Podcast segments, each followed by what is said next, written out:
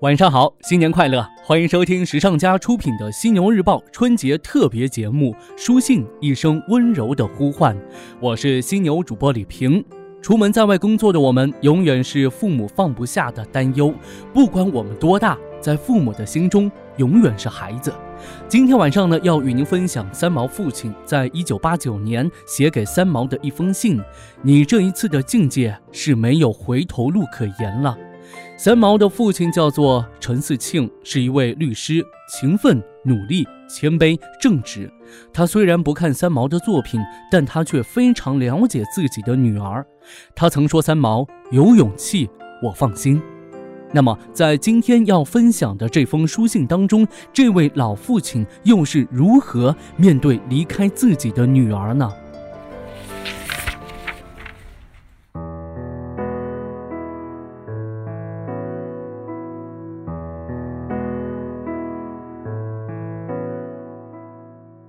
平儿，今天早晨我起得略早，在阳台上做完体操之后，轻轻打开房门，正想一如往常踮着脚尖经过你的房门走向餐厅，却发现你并未在家。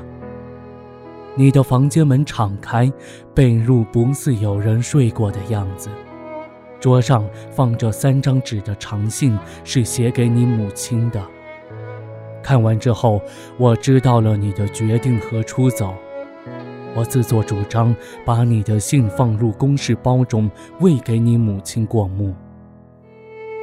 这三年来，你主动回家与父母同住，这是你的孝心，我们十分明白，也要感谢你。可是你在过去长达二十二年的时光中，并没有与我们在一起度过。你的归来虽然使我们欢心，却也给了我们一个考验。我们也在适应你的出现。一起生活的三年时间里，我渐渐地发现你往日的脾气和性格都随着岁月的磨练而淡化。你回家一定将自己的鞋子立即放入鞋柜，衣物放进你的房间。白天你很少坐在客厅等我们睡下，你却独自一人长久地静坐在全然黑暗的客厅中。你在丈夫忌日的那一天照常吃喝，并不提醒家人一句。现在的你看上去能够理智地控制感情，不失亲切、愉快、温暖。我以为这以后总是风平浪静了，只是我不知道，原来你的心里担负着如此沉重的痴爱着父母的压力。以前，你曾经跟我数次提到《红楼梦》中的好了歌，你就只差一点就可以做神仙了，只恨父母忘不了。那时我曾对你说，请你去做神仙，把父母也给忘了吧。我们绝对不会责怪你。你笑笑走开了。那时的你并不直爽。好了这两个字是你一生的追求，而我和你母亲尚在不知不觉之中，我欣然见到你又开始了旅行。却又十分惋惜。我一点点看着你把自己变成孤岛，看着你一点点的超脱出来。现在的你是一个什么也不要了的人。你只身一人去了大陆，回来交给我两件礼物。你将我父亲坟头的一把土，还有从我们陈家舟山老宅的井中打出来的一瓶水，慎重的，在深夜里双手捧给我，带着哭腔说：“这可是我今生唯一可以对你陈家的报答了。”说完，你掉头而去，轻轻关上了浴室的门。三天之后的今天，你留下了一封信。我知道你这一次的境界是没有回头路可言了。也许你的母亲以为你的出走又是一场演习，过数日你会再回家来。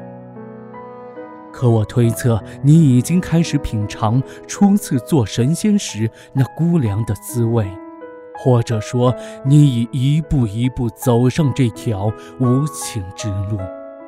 而我们没能与你同行。山到绝顶，雪成风。平儿，平儿，你何苦要那白茫茫大地真干净？平儿，你最是有血有肉之人，你自眷于家庭，又不肯上班，也不想前途大事。为父的我。巴不得你繁星未泯。其实，为父的我跟你在许多心态上十分接近，除了公务之外，十分渴望一个人孤独的生活。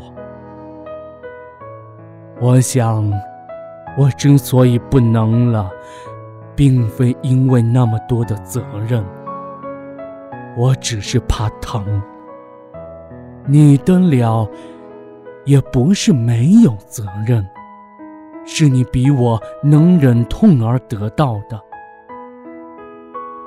对于你的未来，我没法给你什么建议，无非是希望你能够健康快乐。而今你已经走到了大彻大悟的境界里，我相信你自会顺其自然地过下去。虽然在旁人看来，也许你太孤单了，但这恰恰是你所想要的。在你的留书中提到，希望手足们也不必刻意联络。这一点，我会告诉他们的。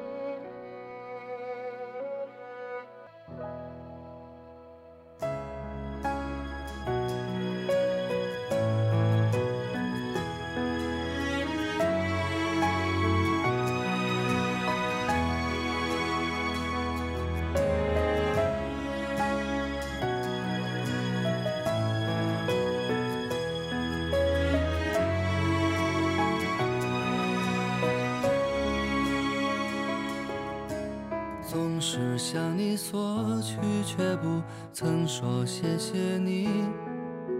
直到长大以后，才懂得你不容易。每次离开，总是装作轻松的样子，微笑着说回去吧，转身泪湿眼底。多想和从前一样。牵你温暖手掌，可是你不在我身旁，托清风捎去安